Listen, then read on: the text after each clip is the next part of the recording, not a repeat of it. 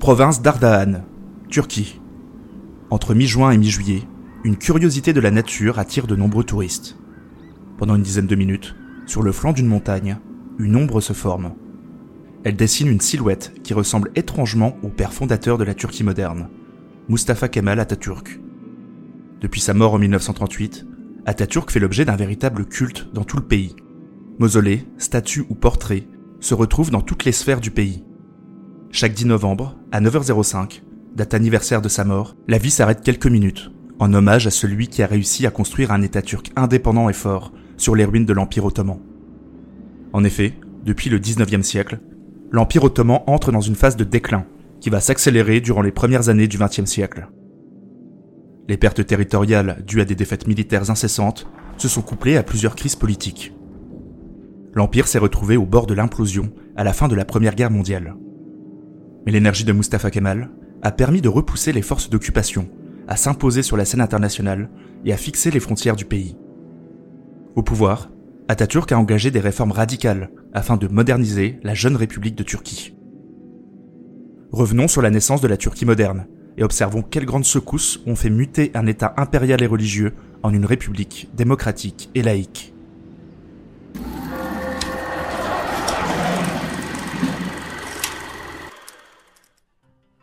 Au XIXe siècle, l'Empire ottoman entre dans une phase de déclin qui semble inexorable.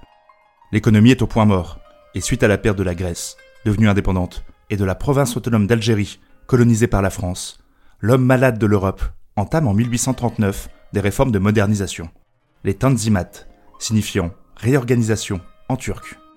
Centralisation, réforme de l'armée, de l'éducation et de l'administration, création de grandes écoles pour former une nouvelle bureaucratie, nouveau code pénal, civil et de commerce d'inspiration européenne ou abolition de l'esclavage se couple à la mise en place de nouvelles infrastructures, chemins de fer, ports ou services postaux. Mais les difficultés financières persistent. Endettement, rentrée fiscale irrégulière et mauvaise gestion budgétaire mènent à la mise en place d'une tutelle franco-britannique sur la Banque centrale ottomane. Surtout, la complexité de la géographie politique de l'Empire, à la fois multiconfessionnelle, majoritairement musulman, en cohabitation avec chrétiens et juifs, et multiethnique, mène à de nombreuses insurrections dans les Balkans, en Bulgarie ou au Liban. Cet éveil des nationalités ne peut être conjuré, malgré la proclamation de l'égalité de tous les citoyens de l'Empire en 1856, ouvrant l'accès à la fonction publique aux non-musulmans. Le sultan Abdulaziz, qui monte sur le trône en 1861, doit faire face à l'insurrection de Crète, de Bosnie-Herzégovine et à nouveau de Bulgarie, qui se termine par un massacre perpétré par les armées ottomanes, qui indigne l'ensemble de la communauté internationale.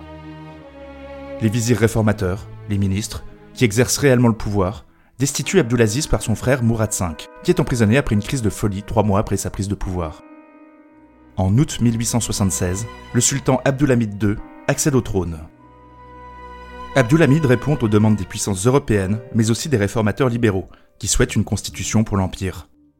Pour la première fois, une assemblée élue forme un contre-pouvoir légal au sultan et au vizir. Mais cette monarchie constitutionnelle est de courte durée. Profitant de l'instabilité politique, la Russie, qui développe sa doctrine de panslavisme, autrement dit réunir les peuples slaves sous son autorité, soulève les populations des Balkans contre les Ottomans. La Roumanie, le Monténégro et la Serbie prennent les armes. Les armées russes attaquent sur deux fronts, les Balkans et le Caucase. En moins d'un an, les Ottomans sont défaits. Le nord de la Serbie, le Monténégro et la Roumanie deviennent indépendants. La Bulgarie, coupée en deux, avec une province autonome au nord, occupée par la Russie. L'Empire austro-hongrois en profite pour occuper la Bosnie-Herzégovine. La Thessalie cédée à la Grèce trois ans plus tard. Quatre provinces de l'Est reviennent à la Russie. Suite à cette guerre russo-turque, Abdulhamid suspend la constitution et reprend la main sur l'État de manière autoritaire. La paranoïa est au cœur de son système. La censure bat son plein. Le grand vizir voit son pouvoir transféré au sultan. Les oppositions interdites. Le sultan rouge, comme on le surnomme, lance tout de même de grandes réformes.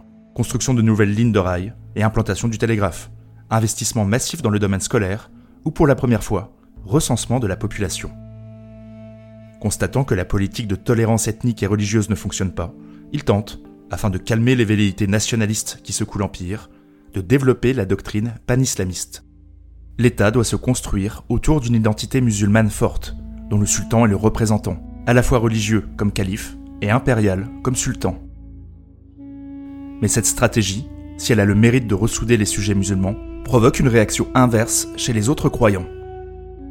Elle exacerbe les nationalismes, notamment chez les minorités religieuses chrétiennes. Plus de 200 000 Arméniens, chrétiens, qui refusent un système de double imposition, sont massacrés par les troupes ottomanes entre 1894 et 1896. Et les pertes territoriales se poursuivent. La Crète se révolte en 1897 et obtient son autonomie. Les appétits coloniaux des Français mènent à la prise de la Tunisie en 1881. Les Britanniques occupent Chypre et l'Égypte pour contrôler le canal de Suez. Face à cette perte de puissance ottomane et au pouvoir autoritaire d'Abdulhamid, une opposition se forme clandestinement et va réussir, en quelques années, à ravir le pouvoir au sultan. En 1889, le mouvement Jeune Turc est officiellement créé. Prenant ensuite le nom de Comité Union et Progrès, il réunit la plupart des nationalités de l'Empire et essaime de nombreux foyers sur le territoire, jusque chez les étudiants ottomans exilés, notamment à Paris. Tous patriotes, la plupart des membres sont issus des écoles militaires, mais comptent un grand nombre de médecins ou d'ingénieurs. Le premier congrès jeune turc, qui se tient à Paris en 1902, fait apparaître les nombreuses divisions idéologiques entre ses membres, dont le point de référence principal est la Révolution française. Les libéraux sont favorables à un État décentralisé et occidentalisé, englobant les nationalités et religions aux périphéries. Les unionistes souhaitent un État fort et centralisé, construit autour de l'identité turque. Mais les objectifs principaux sont entendus par tous. Rétablir la constitution de 1876 et maintenir l'intégrité de l'Empire. À partir de 1906, les nouveaux dirigeants jeunes turcs venus de Salonique sont moins timides sur la nécessité d'utiliser la violence. Ils lancent une insurrection menée par des officiers en juillet 1908. Le sultan envoie des troupes pour mater la rébellion, mais les soldats fraternisent avec les rebelles. Le sultan, acculé, rétablit la constitution et annonce la tenue d'élections, remportées de manière écrasante par le comité Union et Progrès mais d'anciens dirigeants et militaires fidèles au sultan chassent les jeunes Turcs du pouvoir. Sous l'impulsion d'Ismail Enver, le comité Union et Progrès lance une armée d'action, partie de Salonique sur Constantinople. Le pouvoir est repris par les jeunes Turcs. Abdulhamid est déposé, remplacé par son frère Mehmed V. Le sultan est écarté des affaires de l'État, et son rôle devient purement symbolique les jeunes Turcs lancent de grandes réformes pour moderniser le pays au niveau de l'urbanisme, de l'agriculture ou des voies de communication. Suite à la contre-révolution conservatrice, qui a vu leur pouvoir leur échapper un temps en 1909, la peur s'est installée chez les dirigeants jeunes turcs. 27 000 fonctionnaires sont congédiés, la censure est rétablie, la police réorganisée pour surveiller et réprimer toute opposition. Au niveau international, la situation se détériore l'Empire austro-hongrois profite des troubles de 1908 pour annexer la Bosnie-Herzégovine, qu'elle occupe depuis 1878. Le royaume d'Italie, qui cherche à se tailler un empire colonial, attaque frontalement l'Empire ottoman en Tripolitaine et récupère au passage le Dodécanèse. La défaite turque révèle la faiblesse de son armée, ce qui inspire les peuples des Balkans. La Serbie, le Monténégro, la Grèce et la Bulgarie forment la Ligue balkanique en 1912 afin de repousser l'Empire ottoman d'Europe, mais aussi se protéger des ambitions de l'Empire austro-hongrois. Ils conviennent du partage des frontières en cas de victoire. En octobre 1912, la Ligue balkanique entre en guerre contre l'Empire. Attaquées sur plusieurs fronts, les armées ottomanes mal formées et mal équipées font face à une artillerie dernier cri fournie notamment par la France, à la Bulgarie et à la Serbie. En quelques mois, l'Empire ottoman perd ses dernières possessions européennes, à l'exception de la Thrace orientale et de Constantinople. Incapable de s'entendre sur le partage des territoires repris, la Ligue balkanique éclate aussitôt et mène à une deuxième guerre opposant les anciens alliés. Les frontières des Balkans sont redessinées à nouveau, et l'Empire ottoman, opportunément, en profite pour reprendre Edirne, à Constantinople, cette cuisante défaite provoque une vive réaction chez les plus radicaux des jeunes Turcs. À la fin de la première guerre balkanique, Ismail Enver envahit le siège du gouvernement avec une soixantaine d'officiers. le ministre de la guerre Nazim Pacha est tué à bout portant. Le pouvoir bascule. Les jeunes Turcs fédéralistes, qui souhaitaient le ralliement des minorités à l'Empire ottoman, sont définitivement écartés. Désormais, ce sont les unionistes qui dirigent. Un triumvirat, que l'on nomme celui des trois pachas, se voit octroyer les pleins pouvoirs par la Chambre, qui est ensuite congédiée. Enver Pacha est ministre de la guerre, Talaat Pacha de l'intérieur, mais aussi Premier ministre, et Jamal Pacha de la marine. Leur idéologie nationaliste, le panturquisme, vise à mettre en place un État regroupant l'ensemble des Turcs, quitte à écraser les autres minorités ethniques. Cette vision radicale quant à la constitution de l'État peut se résumer ainsi. La valise ou le cercueil. Les trois pachas poursuivent le rapprochement diplomatique, économique et militaire avec l'Allemagne, déjà bien entamé sous le règne d'Abdulhamid. La ligne Berlin-Bagdad, financée en grande partie par l'Allemagne, en est l'illustration parfaite. Convaincus qu'un conflit mondial se profile, les pachas concluent un pacte avec le Reich, qui envoie des instructeurs afin de former les officiers ottomans. Les trois pachas, persuadés de l'infaillibilité de l'Allemagne, pense que la guerre qui approche sera l'heure de la revanche turque sur la France et le Royaume-Uni, après tant d'humiliations. L'Empire ottoman entre en guerre en octobre 1914. L'armée ottomane est décimée sur le front russe. Les opérations lancées pour contrôler le canal de Suez sont des échecs cuisants. Seul le détroit des Dardanelles résiste, grâce au commandement du général allemand Liman von Sanders et aux actions énergiques d'un jeune officier promis à un grand avenir, Mustafa Kemal. À partir de 1916, une grande révolte arabe, soutenue par les Britanniques, mène à la perte des territoires d'Arabie et du Levant. Les trois pachas profitent de la guerre pour en finir avec les peuples chrétiens de l'Empire, qui selon eux sont un obstacle à l'unification ethnique des Turcs en Anatolie. Principale cible, les Arméniens, qui sont traités depuis des années comme des ennemis de l'intérieur et des rebelles. Ils ont déjà subi plusieurs massacres, et sont cette fois-ci accusés d'avoir soutenu les Russes en 1915. Le génocide arménien, assyrien et grec pontique est organisé méticuleusement par les trois pachas. Le massacre débute le 24 avril 1915, par le meurtre de 600 notables arméniens à Constantinople. Les déportations vers la Syrie se transforment en marche de la mort, pour au final se terminer par des liquidations de masse. Au total, environ un million de personnes périssent dans le premier génocide du XXe siècle. Comprenant que la guerre est perdue, les négociations engagées avec les Alliés se concluent par l'armistice de Moudros. Les trois pachas se renvoient la responsabilité de l'entrée dans le conflit et démissionnent tous avant de fuir pour Berlin. Ils sont condamnés par contumace en 1919 pour leur rôle dans le génocide arménien. Talaat Pacha et Jamal Pacha sont assassinés au début des années 20 par des révolutionnaires arméniens, dans le cadre de l'opération Nemesis, dont l'objectif est d'exécuter les responsables du génocide. Enver Pacha est tué lors d'une bataille de la guerre civile russe, sur ordre d'un officier arménien. Après l'armistice, l'armée ottomane est démobilisée. Une vaste partie du territoire est occupée par les Alliés. Des mouvements de résistance naissent en Anatolie. Une crise politique s'ouvre. On envoie Mustafa Kemal mater les rebelles, mais il se déclare en dissidence avec le gouvernement et prend la tête de comités locaux de résistance.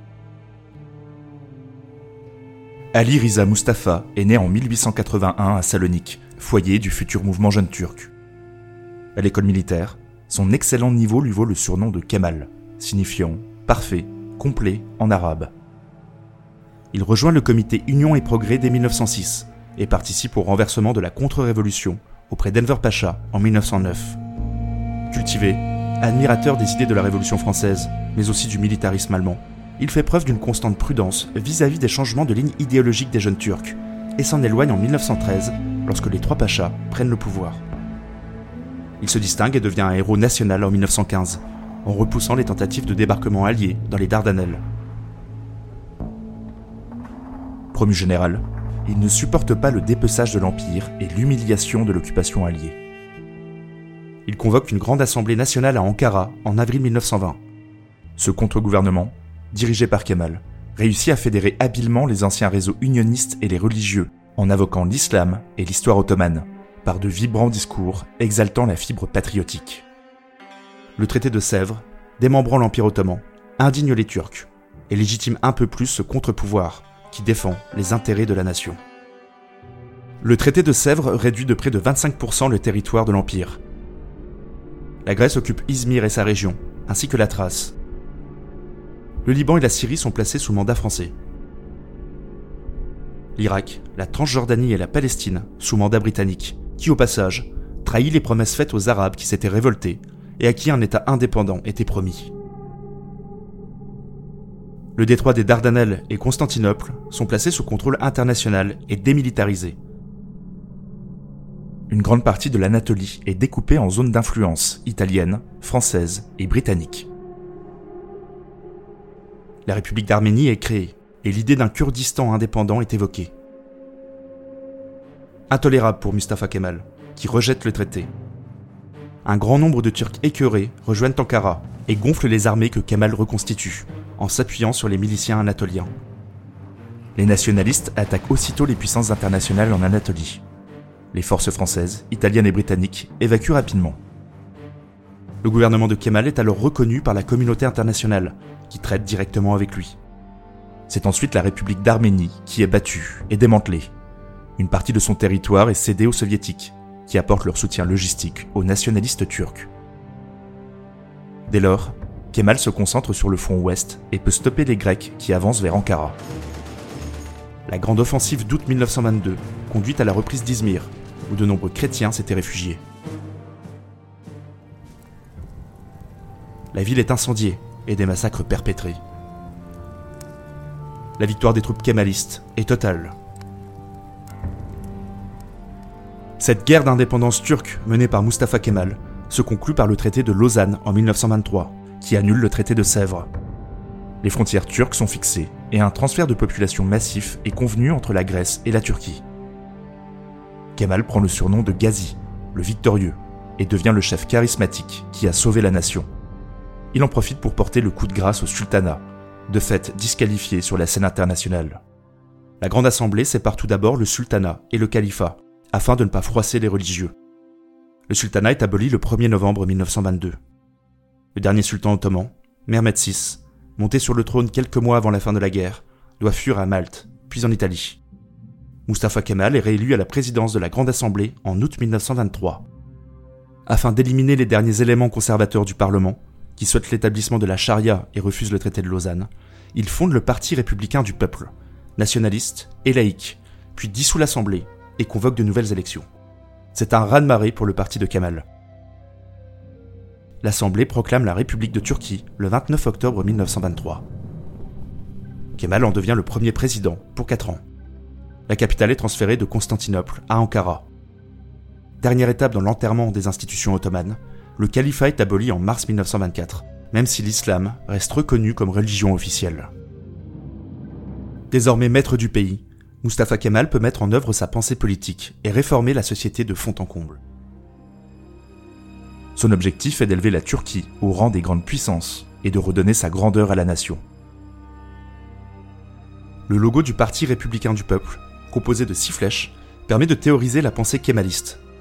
Les six flèches correspondent à six idées directrices pour mener la transformation du pays. Tout d'abord la laïcité. Sans renier l'attachement religieux des Turcs à l'islam, Kemal commence ses réformes par la suppression des écoles religieuses et unifie l'enseignement. Écoles primaires et secondaires, universités, laboratoires de recherche ou conservatoires sont construits dans tout le pays. Inspiré par les réformes de Jules Ferry, l'école devient laïque, obligatoire et mixte.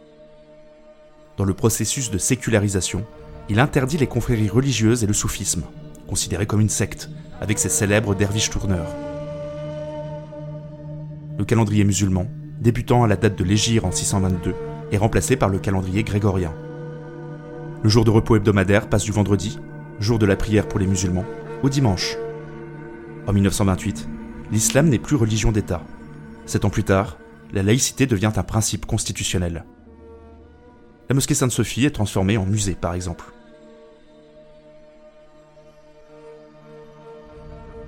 Une autre ligne directrice est le révolutionnarisme. Objectif débarrasser la Turquie de ses traditions archaïques par la révolution permanente. Une mesure symbolique résume cette ambition. Le fez, chapeau traditionnel rendu obligatoire un siècle plus tôt par les sultans, est interdit en 1925. Les hommes doivent désormais s'habiller à l'occidental. Danse et musiques orientales sont interdites. À partir de 1934, la radio ne diffuse que des musiques occidentales. Dans le cadre de la réorganisation des services postaux, le nom de Constantinople est remplacé par Istanbul.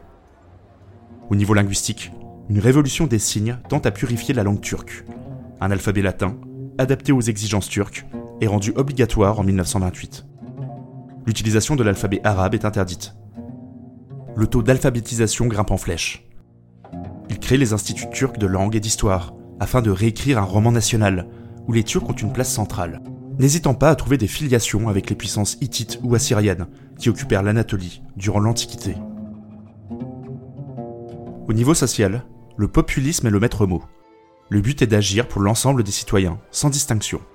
Les réformes sociales sont nombreuses, et surtout marquées par l'attribution de nouveaux droits aux femmes. Le nouveau Code civil, d'inspiration suisse, interdit la polygamie et autorise le divorce, ainsi que l'égalité des droits patrimoniaux entre époux. En 1930, les femmes peuvent voter et être élues aux élections municipales. En 1934, aux élections nationales. Aux législatives, un an plus tard, 18 femmes entrent à l'Assemblée.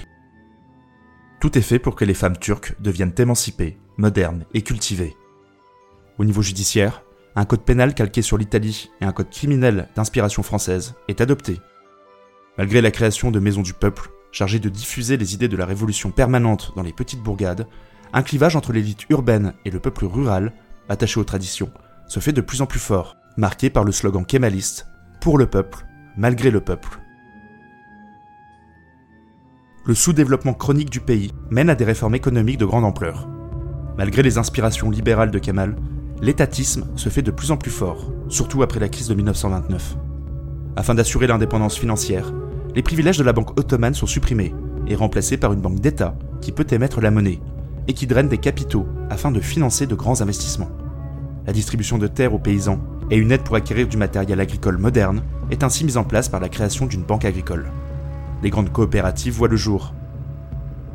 Les chemins de fer sont nationalisés. Les lignes de communication développées. De grandes centrales électriques construites.